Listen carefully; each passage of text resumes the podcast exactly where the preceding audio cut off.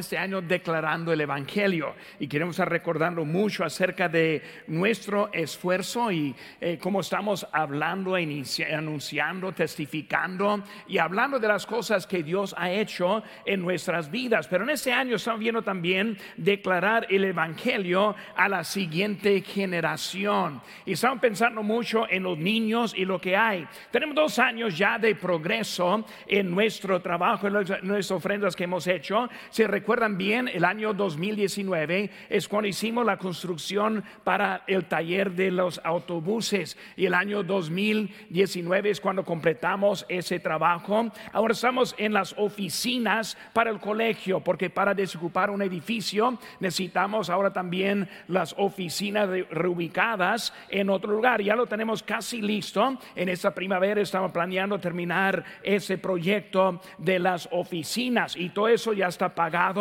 ya está en eso. Ahora la siguiente construcción es lo que hay en dos partes. Uno es lo que decimos Kid City, o sea, la ciudad de los niños que estamos planeando en lo que es el lugar, misma ubicación del, del Auditorio del Norte. Ahora también aquí en nuestro lado estamos este, trabajando dentro de los modulares, este, alistándolos también para poder usarlos para nosotros. Hay salones para niños, también hay un salón para los adultos, también una cocina comedor, todo, que podemos usar nosotros también. Por eso estamos en eso ya en este año. Y recordando que el año pasado hicimos compromisos y los compromisos que hicimos eran de 2.133 mil dólares el año pasado que lo hicimos. Ahora, ese compromiso fue para dos años, no para un solo año, sino que nosotros estamos dando y como yo estamos dando cada semana, como hicimos en los compromisos. Ahora, en ese momento hemos realizado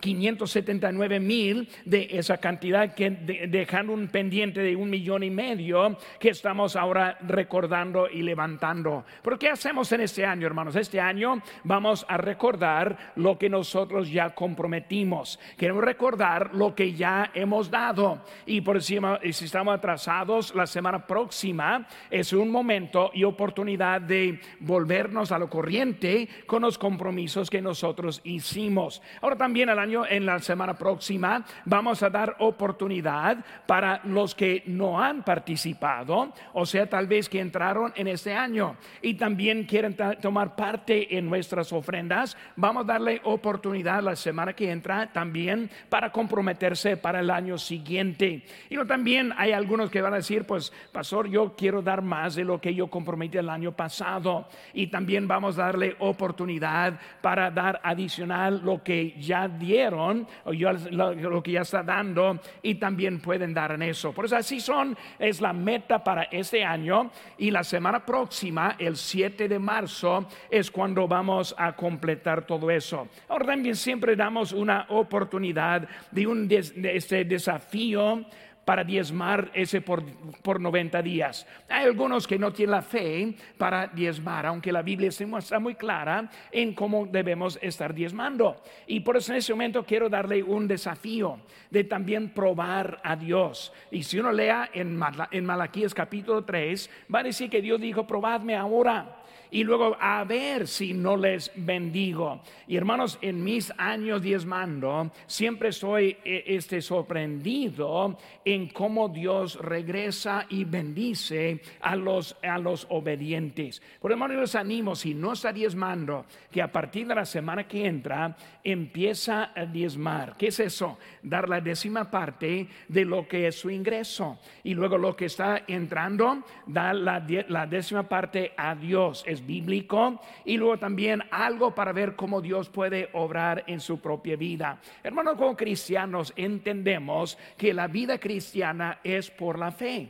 Y cuando hablamos de la fe eh, espiritualmente, como recibimos a Cristo, también en lo práctico. Y nosotros vivimos obedientes por la fe en cosas que ni entendemos en cosas que ni comprendemos, pero sabemos que Dios es fiel para con nosotros. Por eso les animo en este año que estén orando y pensando qué es lo que Dios quiere de mi vida y lo, también lo que quiero hacer también en este año. Ahora en la tarde vamos a tener el compañero compañerismo y tiempo para estar juntos en sus grupos, platicando un poco también acerca de eso. Y buen tiempo ahora después de un año que prácticamente sin ningún tipo de compañerismo, yo soy muy emocionado poder tener ese tiempo en la tarde. Yo estoy planeando visitar a cada clase durante el tiempo del compañerismo. Por eso aquí estamos, tenemos ese lugar para usted. Si no se ha registrado, al final del culto, visite aquí atrás la mesa para registrarse y venir. Los que están sintonizando, también les doy oportunidad. Por simplemente inscribiendo también puede venir hoy en la tarde a las 5. Y por hermano, yo les animo a estar aquí. Buen tiempo de compañerismo y luego un restaurante va a entregar este, las comidas en, manera individual para que pueda este, comer, una forma muy segura en la tarde aquí en la propiedad. Por hermano, yo les animo a estar aquí también eso. Ahora viendo nuestro texto, aquí estamos viendo este, algo de la construcción para el templo. Y vemos ahora primeramente la vida de Salomón. Salomón era el hijo de David, el segundo rey de Israel. Y recordamos cómo Salomón tomó el reino y luego él tomó el reino honrando a Dios y también fue obediente a Dios. La vida de Salomón es una vida muy interesante, pero cuando él habló con Dios, en vez de pedir riquezas, honra, o victoria sobre sus enemigos, simplemente él pidió por sabiduría. Y él dijo a Dios, yo, lo que yo necesito para guiar a este tu pueblo es la sabiduría. La sabiduría más bien que las riquezas. La sabiduría más bien que el honor como rey. La sabiduría más bien este, que los enemigos vencidos. Y desde que Dios vio el corazón de Salomón, él le dio y le contestó esa oración. El hombre más sabio del mundo fue Salomón. Dios le dio sabiduría porque él pidió por esa sabiduría. Y aparte, Dios le dio las riquezas. Y él se hizo también el hombre más rico del mundo. Él le dio también el honor con sus vecinos y la paz en su tierra.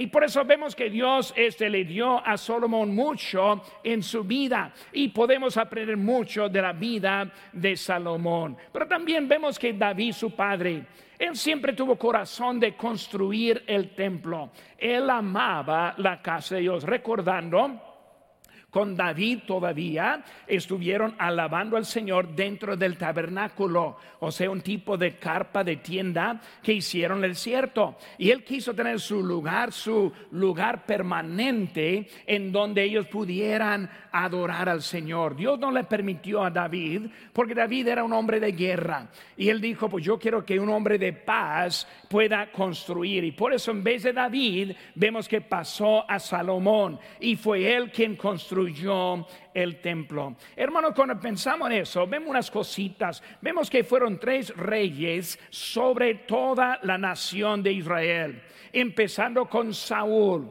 y luego siguiendo con David y número tres vemos a Salomón. Ahora con, con, después de Salomón vemos que se dividió el reino en dos partes y esas partes vemos que este, la parte de Israel conocido como Israel y la parte conocido como, como Judá.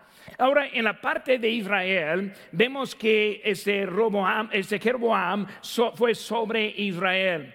Y los reyes que siguieron de Salomón eran puros reyes malos.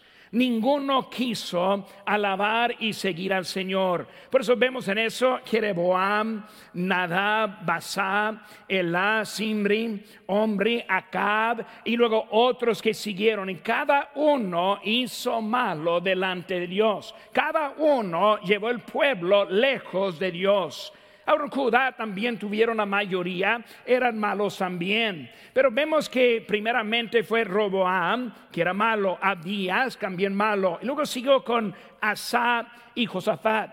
Y ellos dos reyes eran reyes que quisieron alabar y adorar a Dios. Siguió Joram, Ocosías, Atalía, una reina, y luego ellos hicieron puro malo delante de Dios. Destruyeron el templo que Salomón había construyeron. Y ahora vemos que llega a la vida de Joás. Y la vida de Joás es lo que vamos a estar viendo en esta mañana. Otro, otro rey ahora que quiso adorar y alabar y servir a Dios. Era un hombre que era recto delante de Dios. En nuestro texto, aparentemente, él fue el último de los descendientes directos de Salomón. Y él fue llevado al templo de la edad de siete años para tomar el reino. Por eso vemos un niño ahora que está sobre el reino un niño quien está decidiendo que vamos a servir a Dios. Imagínense, hermanos, la sabiduría de un niño de siete años. Nadie le estuvo guiándole a él porque los demás quisieron ser malos delante de Dios. Pero él llegando quiso obedecer a Dios e, e hizo lo recto delante de él. Cuando vemos el nombre Joás, significa dado por Dios. Ir pensando, hermanos, en lo que Dios hace con nosotros. En Salmo 127, 3 dice, he aquí, herencia de Jehová son los hijos. Casi estima el fruto del vientre. Vemos, hermanos, que Joás ahora está tomando el reino.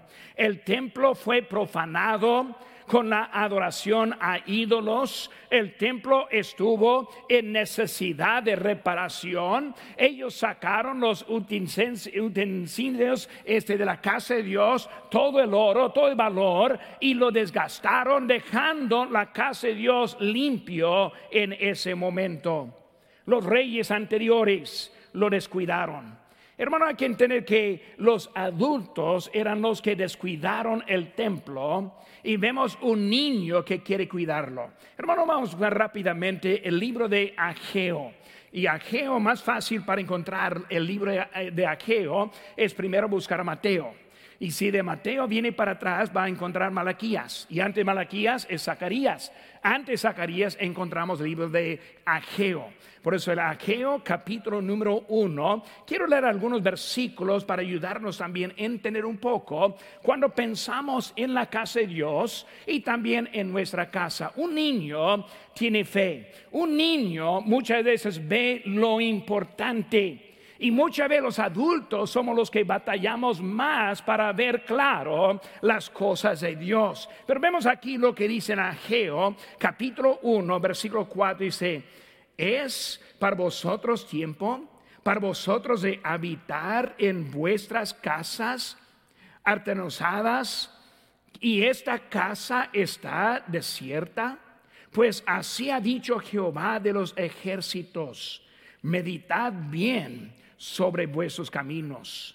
Sembráis mucho y recogéis poco. Coméis y os saciáis. Bebéis y no quedáis satisfechos. Os vestís y no os calentáis. Y el que trabaja a jornal recibe su jornal en saco roto. Hermanos, estamos describiendo la vida de nosotros hoy en día. Nosotros trabajamos y no dura. Tenemos los biles pagados, pero siempre hay otra necesidad. Y parece que nunca hay suficiente lo que están viendo en ese momento. Seguimos, hermanos, versículo 7. Así ha dicho Jehová de los ejércitos. Medid, digo, meditad sobre vuestros caminos. Subid al monte y traed madera y reedificad la casa y pondré en ella mi voluntad y seré glorificado, ha dicho Jehová. Buscáis mucho y halláis poco, y encerráis la casa, y yo os dispararé en un soplo, porque dice Jehová de los ejércitos, por cuanto mi casa está desierta y cada uno de vosotros corre a su propia casa. Me pongo a pensar mucho en esta pandemia. Nosotros, pues, por la ley, obligados de abandonar la casa de Dios, encerrándonos en nuestras propias casas. Y muchas veces en ese momento perdemos la importancia de la casa de Dios. Ahora vemos en este texto que de propósito lo hicieron. Dejaron la casa, enfocaron su propia casa y en hacer eso, hermanos, ellos perdieron la casa de Dios, pero también perdieron su propia casa. Porque Dios no bendijo, no bendijo la desobediencia del pueblo. Volvemos, hermanos, ahora a Segunda Crónicas, Ahí vamos a seguir viendo cómo fue ese tiempo. En ese año estamos enfocando en los niños. Hermano de los niños, salen los pastores, salen los diáconos, salen los misioneros. Inclusive, hermanos, yo soy producto de un niño en la iglesia. Yo fui un niño chiquito corriendo a la iglesia, aprendiendo que Dios llamó al campo misionero. Vemos, hermanos, que vamos a aprender como un niño que quiso obedecer a Dios. Ahora, con el tiempo que tengo, hermano, primera cosa que vamos a ver es la prioridad la prioridad. Volviendo aquí en Segunda Crónicas, capítulo 24, vemos, hermanos, la, este, la prioridad. En su prioridad, hermanos, vemos la decisión de Joás. Joás ahora viene con una decisión. Él vio la condición espiritual. Como digo, hermanos, increíble pensar que un niño de siete años va a ver la condición espiritual de todo el país. La sabiduría que fue derramada sobre ese niño es algo impresionante. Él vio la desobediencia del pueblo de Dios. Él vio lo profano en la casa de Dios. Y cuando no hacemos caso de las cosas de Dios, vemos el profano que entra, vemos que la gente se enfrió. Y recordando ahora viviendo en el tiempo de la Odisea, la iglesia tibia, que no ponemos el énfasis, no ponemos el ánimo como nosotros debemos tener en nuestras vidas. Así estamos viendo con ese Joás. Vemos que él faltó, faltó en el pueblo el ánimo, pensando siempre que era responsabilidad de otro. Muchas veces venimos a la casa de Dios pensando, no, pues es otro que debe estar dando, es otro que debe estar sacrificando, es otro que está pagando los miles para que tengamos luz y para que tengamos el lugar en donde estemos en ese momento. Faltó ahora el ánimo. Hermanos, había varones que estuvieron encargados para la casa de Dios. Cuando vemos el Antiguo Testamento, vemos a David en Primera Crónica 29:3 dice, "Tengo mi afecto en la casa de mi Dios. Yo guardo en mi tesoro particular oro y plata, que además y todas las cosas que he preparado para la casa del santuario, he dado para la casa de mi Dios. Eso fue el año 1015 antes de Cristo. David, cargado para la casa de Dios, no lo vio como para otro, sino para él mismo. Hermano, yo siempre vengo alegre a la casa de Dios. Sea el domingo en la mañana o el domingo en la tarde, sea el miércoles y yo tengo el privilegio de venir todos los días. Y todos los días aquí estoy en la propiedad. Yo, yo nunca llego pensando, uff, otro día, otro día a la oficina otro día a la casa de Dios, otro día. Pues pastor, no, no quiero sacrificarme estar en la casa de Dios. Hermano, para mí es un privilegio. Hace que todavía yo me levanto en la mañana pensando que hasta que me dan salario estar aquí en la casa de Dios, me dan salario estar allí en, la, oficina haciendo visita, hablando con gente, estudiando. Eh, hermanos, para mí es algo increíble. porque Es un lugar que quiero estar, es un trabajo que quiero estar haciendo, es la casa de Dios y venimos con esa actitud. Vemos también la vida de, de. Joás, vemos que 137 años después, este, de David. Vemos que él ahí estuvo también. Vemos en nuestra historia, vemos Esdras, eh, eh, eh, este Esdras como él en, el, año 445 de, antes de Cristo. Él dijo, ese también vemos Nehemías. Nehemías dice en, en capítulo 1, versículo 3, el muro de Jerusalén derribado y sus puertas quemadas a fuego. Cuando oí esas palabras me senté y lloré e hice duelo por algunos días y ayuné y oré delante de Dios de los cielos. Fue afectado viendo la condición de lo que fue la casa de Dios. Cosías, vemos 385 años después de David, otro que estuvo bien preocupado por las cosas de Dios. ¿Cuántas veces nos preocupamos por las cosas de Dios. ¿Cuántas veces pensamos en lo que falta en la casa de Dios? Nosotros somos programados para siempre estar enfocando en lo que a mí me falta, lo que yo necesito, lo que yo quiero. Y pocas veces vengo a la casa de Dios pensando qué es lo que necesitamos en la casa de Dios. ¿Qué es lo que está faltando en su casa? Hermanos cristianos, eh, eh, debemos buscar para hacer una diferencia para nuestro Señor. Y los que hacen esa diferencia son los que ven la necesidad. Ellos los que se sienten la convicción para alterar la, la dirección de su propia vida y deciden yo voy a hacer algo diferente con la vida que Dios me ha dado. Hermano, la vida está corta. No vamos a estar aquí muchos años hasta que el Señor viene o hasta la muerte nos lleva. Y pensando en eso, si vamos a hacer algo, es el momento hacer algo para nuestro Señor. Vemos que Juan Saborel está viendo todo eso. Y hermanos, este, eh, debemos entender que nosotros siempre queremos ver las opciones. Y como somos nosotros en esta era, esta época, es que queremos opciones. Si trabajo, aquí en esta área me ofrecen esto. Y empezamos a ver las opciones. ¿Sigo en donde estoy o busco a otro trabajo? Si me quedo en casa en vez de ir al culto, ¿cómo me va a afectar? Quiero las opciones. Si vivo en esta parte o tengo otra parte. ¿Qué voy a hacer en mi vida viviendo en la ubicación, en la ciudad en donde estamos? ¿Qué vamos a hacer con nuestra vida? Mi hija Jennifer y Troy, ellos, este, me dijo Troy, mi yerno, queremos ser parte de la iglesia bautista de Lancaster. Y él me dijo, y yo le dije, no, yo no quiero que vengan acá porque yo estoy.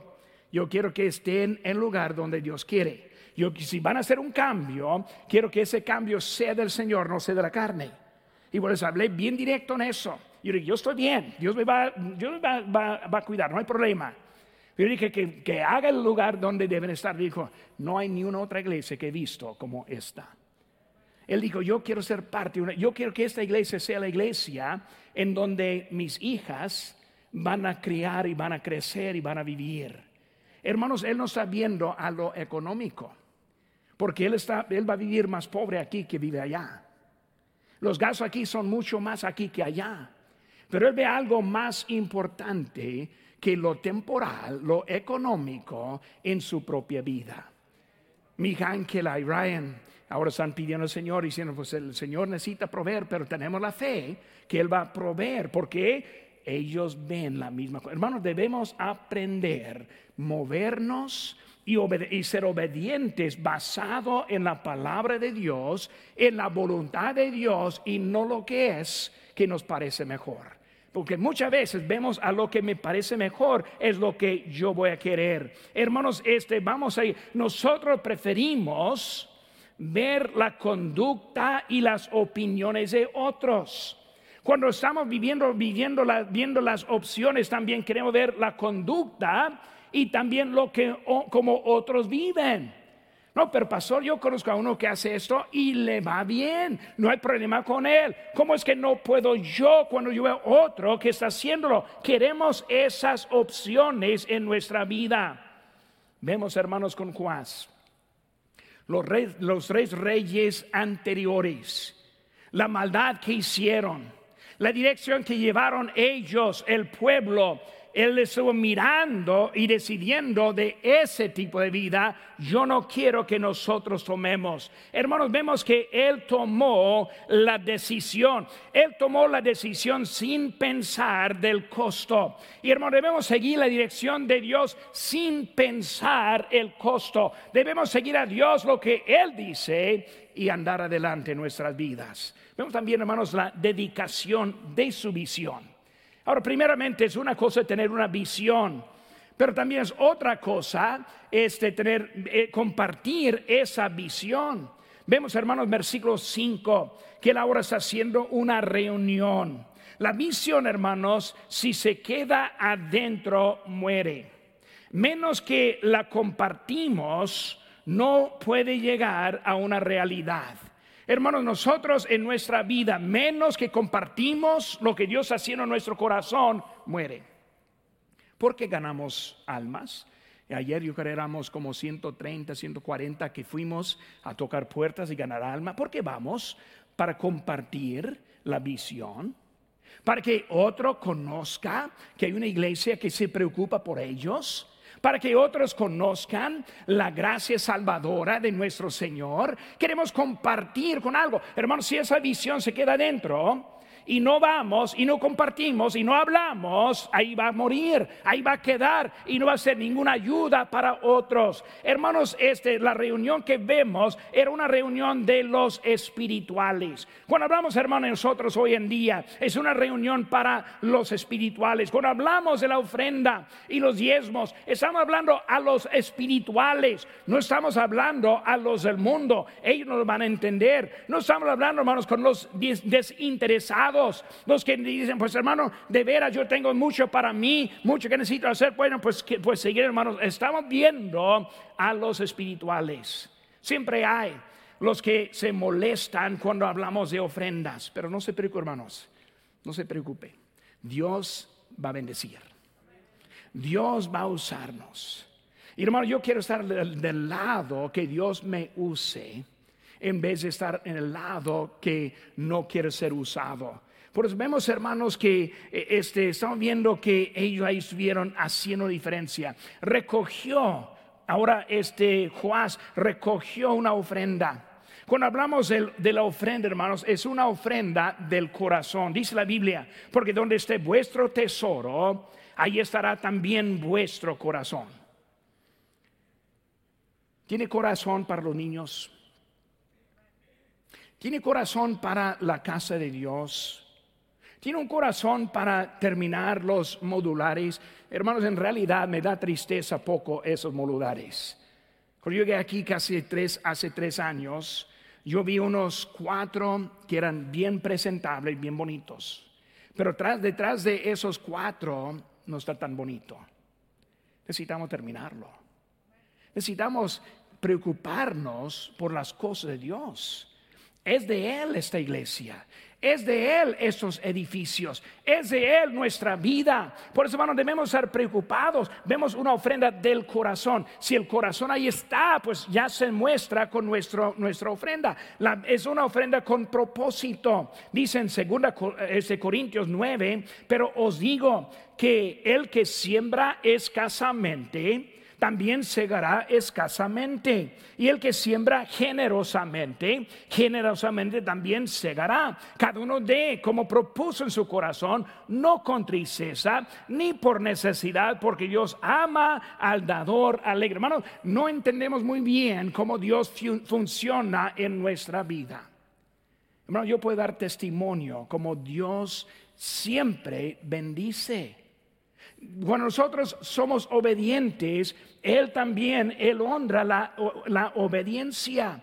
Hermanos, vemos que en esta ofrenda fue una ofrenda apartada para reparar la casa de Dios. Él involucró a otros. Hermanos, necesitamos ayuda en la obra de Dios. Vimos, hermanos, su decisión, su dedicación. Ahora vemos ahora el número, número tres, hermanos, es seguidores sin diligencia. Versículo 5, hermanos. Vemos aquí nuestro texto.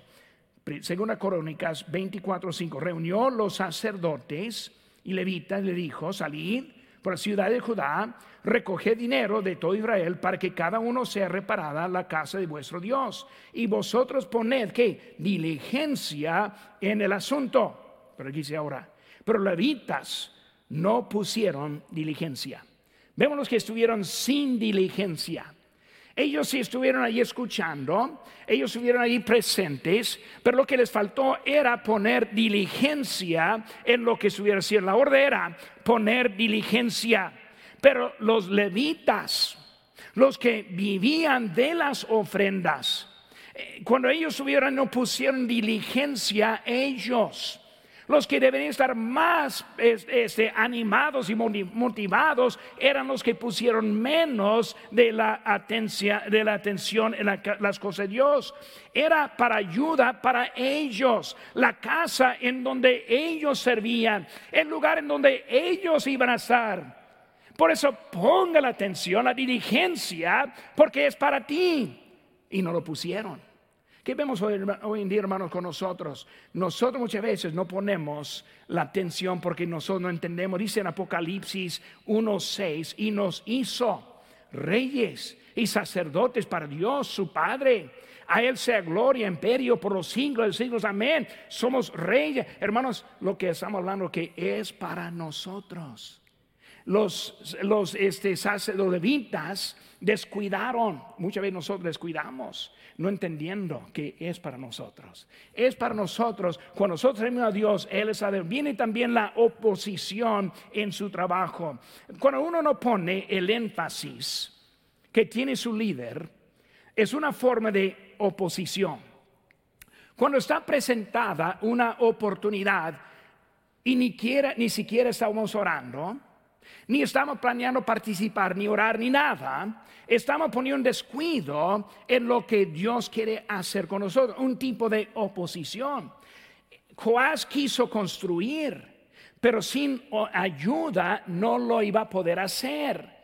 Un niño de siete años, habilidad de hacerlo, no tenía.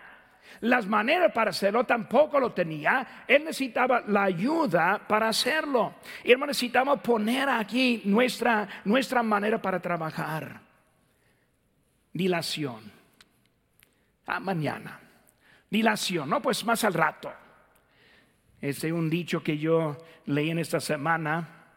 Un e, este, la dilación es un pecado que produce, que produce tristeza.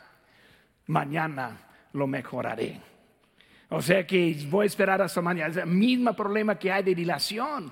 Siempre mañana, no pastor, este año no puedo. ¿Por qué? Porque mi trabajo, las horas han bajado, mis ingresos están menos.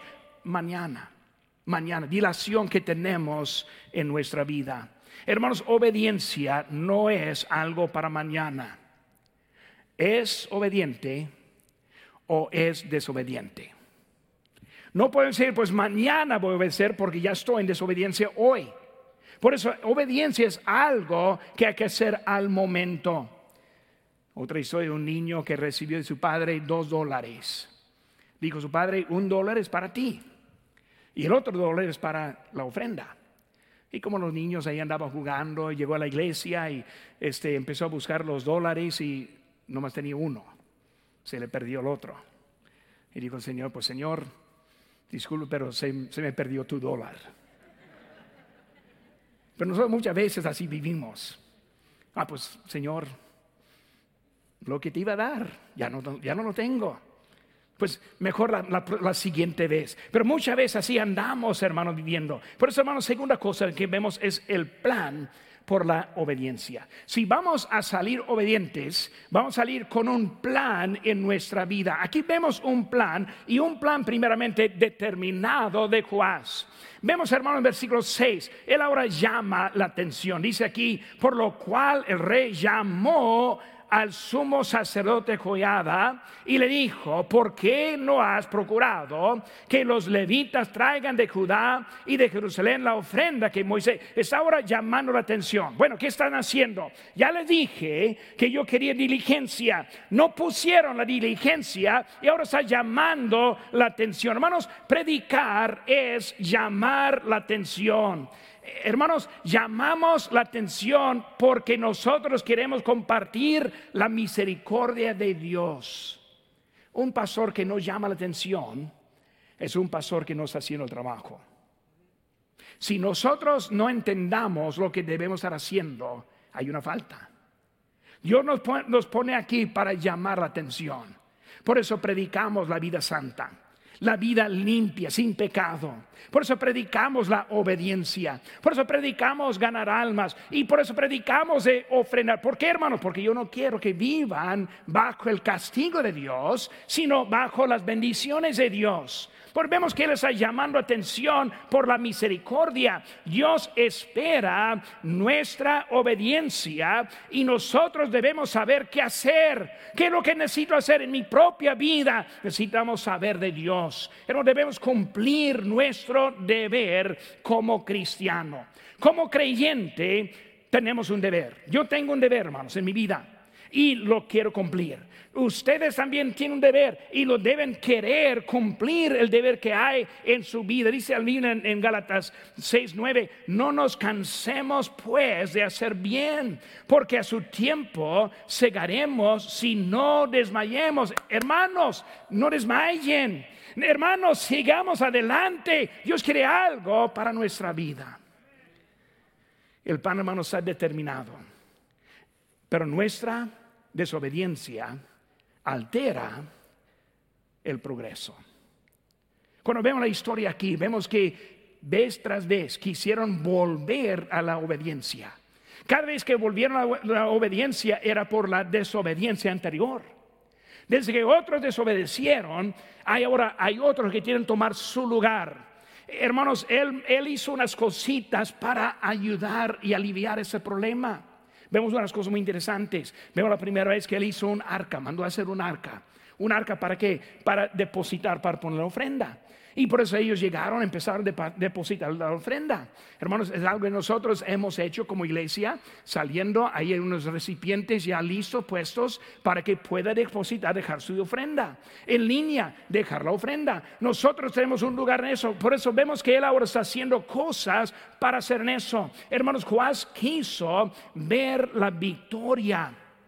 ¿Saben que, hermanos? En fracasar iba a dar la victoria a Baal. Porque Baal por años tuvo posesión de la casa de Dios. Y él dijo, ya no vamos a pasar a él. Por eso no hay lugar para fracasar. Necesitamos la victoria en la vida. Hermanos, en fracasar en nuestra meta, nosotros sufrimos y nuestros hijos y nietos sufrirán. Necesitamos la victoria en nuestras vidas y también en nuestra iglesia. Ese, ese plan fue un plan determinado. Juan dijo, vamos a levantar ofrendas para reparar la casa de Dios y poner todo en orden. Y aquí la forma que lo vamos a hacer. Un plan también, hermanos, declarado.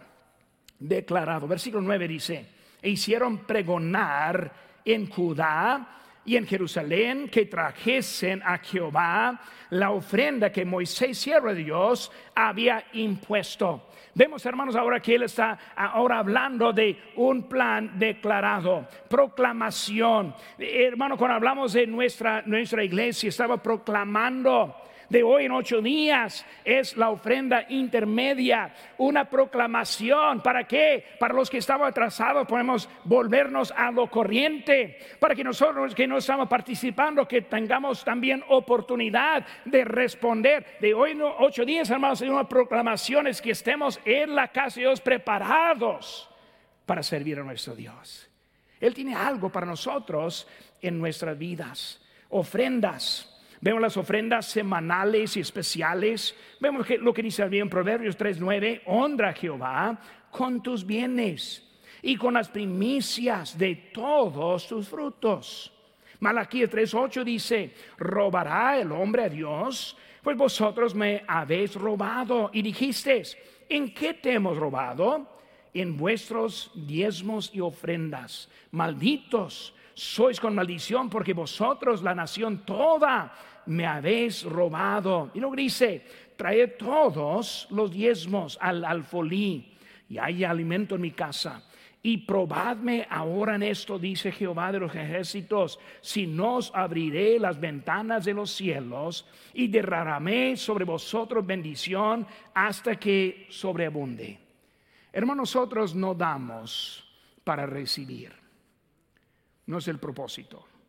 Cuando yo traigo mi ofrenda cada semana y cuando yo la pongo, yo nunca estoy pensando, ahora Dios, yo sé que tienes tanto y yo estoy esperando lo mío con intereses, por favor.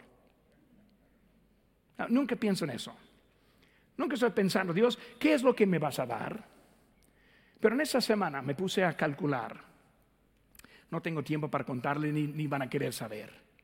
Pero hermanos, hay cosas tras cosas que yo veo Dios en mi vida que ni hay explicaciones. Cosas que han durado como nunca duran. Cosas, ofertas que encuentro que ni existen. Dios ha hecho tanto en mi vida, nomás pensándolo. Ahora pensando de atrás, empiezo a ver tantos lugares que Dios me ha bendecido. No le doy para recibir esas bendiciones, pero hermanos, cuando las veo, también doy gracias a Dios. Gracias Señor por estas bendiciones. Gracias porque no las merezco. Gracias porque tú has hecho, tanto en mi vida. Por hermanos, hay que entender, Dios es Dios. Hermanos, debemos estar haciendo algo, pero muchas veces no, no nos guste este plan. No nos gusta el plan de Dios. Con Dial Moody, una vez alguien dijo, está claro que no te gusta mi forma de evangelizar. Francamente, a veces no me gusta mi forma de evangelizar, pero me gusta más mi forma de hacerlo que tu forma de no hacerlo. Muy interesante. No, me gusta diezmar, pues yo prefiero la forma de diezmar que la forma suya que es nada. Cada uno, hermano, dígame decir eso, cada uno que está en contra del diezmo está en contra de ofrendar. No, pero no, no, no, pruébame trae su chequera, yo traigo el mío y vamos a comparar. No hay ninguno que está buscando no diezmar para dar más. Otra vez. Nadie opone diezmo para dar más. Opone para dar menos. No, pero pastor, yo doy lo que con mi corazón se siente. Qué duro corazón tiene tú. Duro. No, pero yo sí pongo. Bueno, al final del año vamos a ver. Tráeme lo que usted dio el año pasado, yo traigo lo que yo di. ¿Qué estoy diciendo, hermanos? Obediencia es obediencia. Y si no, es desobediencia. Porque vemos, hermanos, que debemos estar preocupados por las cosas de Dios. Cuas, una ofrenda ahora especial para tener algo especial. Yo quiero tener una ofrenda, traerla para hacer algo especial. Hermanos, es lo que estamos hablando en nuestra iglesia, algo especial. Yo quiero tener un lugar donde las hermanas puedan estar cocinando. Y quiero ser el primero para proveer lo que están cocinando.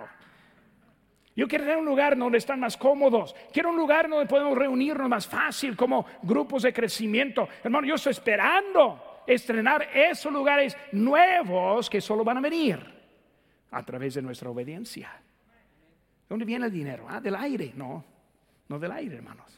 Dios nos usa a nosotros para eso. Una visión que no es digno de sacrificio no es una visión como Cristo. Hermanos, si no tengo una visión que me cuesta, no es una visión. No es digno del Señor. ¿Por qué digo eso? ¿Cuál fue la visión de Cristo?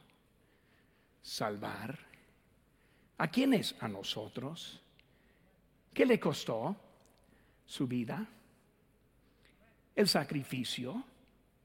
Hermanos, Él estuvo dispuesto a sacrificar para lograr la meta de su sacrificio. Y hermanos, estamos hablando de lo mismo en nuestra vida. Por eso hemos visto la prioridad de un niño dedicado.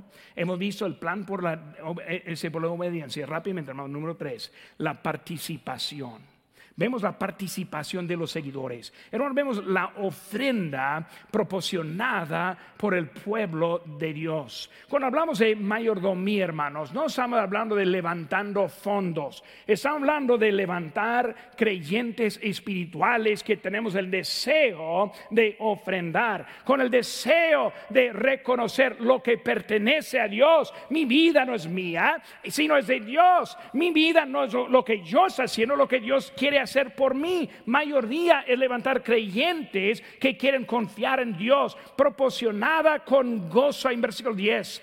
Y todos los jefes y todo el pueblo se gozaron y trajeron ofrendas. Hermanos, cada uno de como propuso en su corazón, no con tristeza ni por necesidad, porque Dios ama al dador alegre. Dios ahora Él quiere que nosotros lleguemos con gozo a la casa de Dios. Hermano, de veras, no hay nada que me da más satisfacción que cuando yo pongo mi ofrenda, mis diezmos. Ahora, yo antes siempre lo traía a la iglesia. Cuando nosotros recogimos la, ofrenda, yo quise el primero. Yo pongo el mío primero. Ya no podemos hacer eso. Por eso dando en línea y yo lo, lo hago en otro día, pero cada vez que lo pongo me da satisfacción. No por lo que estoy haciendo, sino lo que Dios me permite hacer. Él me permite ser obediente también a Él. Por eso con gozo. Mateo 6, 19, no, no os hagáis tesoros en la tierra, donde la polilla y orín corrompen, y donde ladrones minan y hurtan, sino haceos tesoros en el cielo, donde ni la polilla ni el orín corrompen, ni los ni donde, y donde los ladrones no minan y hurtan, porque donde esté vuestro tesoro, ahí estará también vuestro corazón. vemos que en el mundo se pierde todo. Vemos versículo 11 dice, recogían mucho dinero. Hermanos, cuando Dios está siempre, Él bendice con más. Cuando la Biblia, los ejemplos, la alimentación de los cinco mil, Él dio suficiente para alimentar a los cinco mil y las esposas y las familias. Y sobraron, ¿qué? Doce cestas. La salvación, hermano, la salvación es suficiente para todos. Los que rechazan a Dios ya fue pagado, aunque ellos rechazan, aunque no acepten. Hermanos, con Dios siempre es más que suficiente. Dicen Filipenses, mi Dios pues suplirá todos lo que os falta conforme a sus riquezas en gloria en Cristo Jesús. Hermano, no voy a predicar la tarde, por eso voy a pasar poco más tiempo. Esperen conmigo. Buscan conmigo, hermano, ahora el libro de Filipenses capítulo 4. Es un texto aquí que quiero explicar un poco. Siempre nos gusta ese texto. Mi Dios, pues, suplirá todo lo que os falta conforme a sus riquezas en gloria en Cristo Jesús. ¿A quién escribió Pablo ese texto? Por, antes que lo apliquemos a nuestra vida, debemos ver dónde. Dice aquí Filipenses 4, versículo 13. ¿Qué dice? Todo lo puedo en Cristo que me fortalece. Primer texto que yo aprendí de memoria en español. Todo lo puedo en Cristo que me fortalece. Lo que dice en versículo 15. Y sabéis también vosotros, oh filipenses, que al principio de la predicación del Evangelio, cuando partí de Macedonia, ninguna iglesia participó conmigo en razón de dar y recibir, sino vosotros solos. Pues aún a Tesalónica me enviasteis una y otra vez para mis necesidades. No es que busque dádivas, sino que busco fruto que abunde en vuestra cuenta pero todo lo he recibido y tengo abundancia. Estoy lleno habiendo recibido de Epafrodito. ¿Quién es él? Uno que trajo la ofrenda. Lo que enviaste, o lo fragante, sacrificio acepto, agradable a Dios. Hermanos, él está escribiendo no a las iglesias que no daban, no a los de Monterrey,